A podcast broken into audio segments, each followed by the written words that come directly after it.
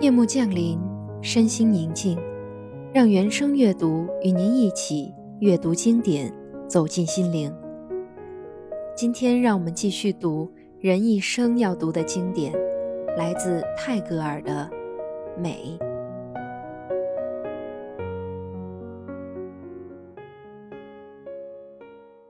夕阳坠入地平线，西天燃烧着鲜红的霞光。一片宁静，轻轻落在凡学书院梭罗树的枝梢上，晚风的吹拂也便迟缓起来。一种博大的美，悄然充溢我的心头。对我来说，此时此刻已失落其界限。今日的黄昏延伸着，延伸着，融入无数时代前的渺远的一个黄昏。在印度的历史上，那时确实存在隐士的修道院，每日喷薄而出的旭日，唤醒一座座静修林中的鸟啼和梭摩吠陀的颂歌。白日流逝，晚霞鲜艳的恬静的黄昏，召唤中年为祭火提供酥油的牛群，从芳草萋萋的河滨和山路归返牛棚。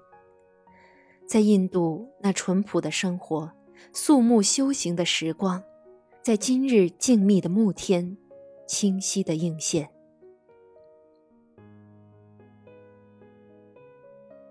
我忽然想起我们的雅利安祖先，一天也不曾忽视一望无际的恒河平原上日出和日落的壮丽景象。他们从未冷漠的送别晨曦和晚岛。每位瑜伽行者和每家的主人，都在心中热烈欢迎迷人的景色。他们把自然之美迎进了祭神的庙宇，以虔诚的目光注望美中永逸的快乐。他们抑制着激动，稳定着心绪，将朝霞和暮色融入他们无限的遐想。我认为。他们在河流的交汇处，在海滩，在山峰上欣赏自然美景的地方，不曾营造自己享受的乐园。在他们开辟的圣地和留下的名胜古迹中，人与神浑然一体。目空中萦绕着我内心的祈祷，愿我以纯洁的目光瞻仰这美的伟大形象。不以享乐思想去暗淡和去贬低世界的美，要学会以虔诚使之愈加真切和神圣。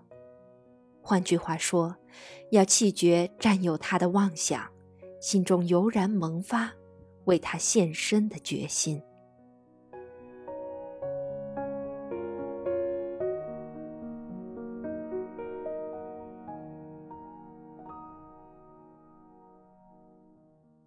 我也觉得，认识到真实是美，美是崇伟，不是件容易的事。我们摒弃许多东西，把厌烦的许多东西推得远远的，对许多矛盾视而不见，在合乎心意的狭小范围内，把美当作时髦的奢侈品。我们妄图让世界艺术女神沦为女婢，羞辱她，失去了她。也同时丧失了我们的福祉。撇开人的好恶去观察世界的本性，并不复杂，很容易窥见其中的美和神灵。将查看局部发现的矛盾和形变掺入整体之中，就不难看到一种恢宏的和谐。然而，我们不能像对待自然那样对人。周围的每个人离我们太近，我们以特别挑剔的目光夸大地看待他的小刺，他短时的微不足道的缺点，在我们的感情中，往往变成非常严重的过错。贪欲、愤怒、恐惧，妨碍我们全面的看人，而让我们在他人的小毛病中摇摆不定。所以，我们很容易在寂寥的目空发现美，而在俗人的世界，却不容易发现。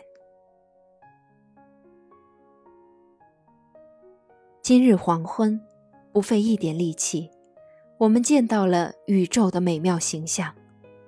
宇宙的拥有者亲手把完整的美捧到我们的眼前。如果我们仔细剖析，进入它的内部，扑面而来的是数不清的奇迹。此刻，无垠的目空的繁星间飞驰着火焰的风景，若容我们目睹其一部分，必定目瞪口呆。用显微镜观察我们面前那株姿态优美的斜倚星空的大树，我们能看清许多脉络，许多球须。树皮的层层褶皱，枝丫的某些部位干枯腐烂，成了重置的巢穴。站在目空俯瞰人世，映入眼帘的一切都有不完美和不正常之处。然而，不扬弃一切，广收博纳，卑微的、受挫的、变态的，全部拥抱着世界，坦荡地展示自己的美。整体极美，美不是荆棘包围的窄圈里的东西。造物主能在静寂的夜空毫不费力地向世人昭示。强大的自然力的游戏惊心动魄，可我们在目空却看到它是那样宁静，那样绚丽。同样，伟人一生经受的巨大痛苦。在我们的眼里，也是美好的、高尚的。我们在完美的真实中看到的痛苦，其实不是痛苦，而是快乐。我曾说过，认识美需要克制和艰苦的探索。空虚的欲望宣扬的美，是海市蜃楼。当我们完美的认识真理时，我们才真正的懂得美，完美的认识了真理，人的目光才纯净，心灵才圣洁，才能不受阻挠的看见世界各地蕴藏的欢乐。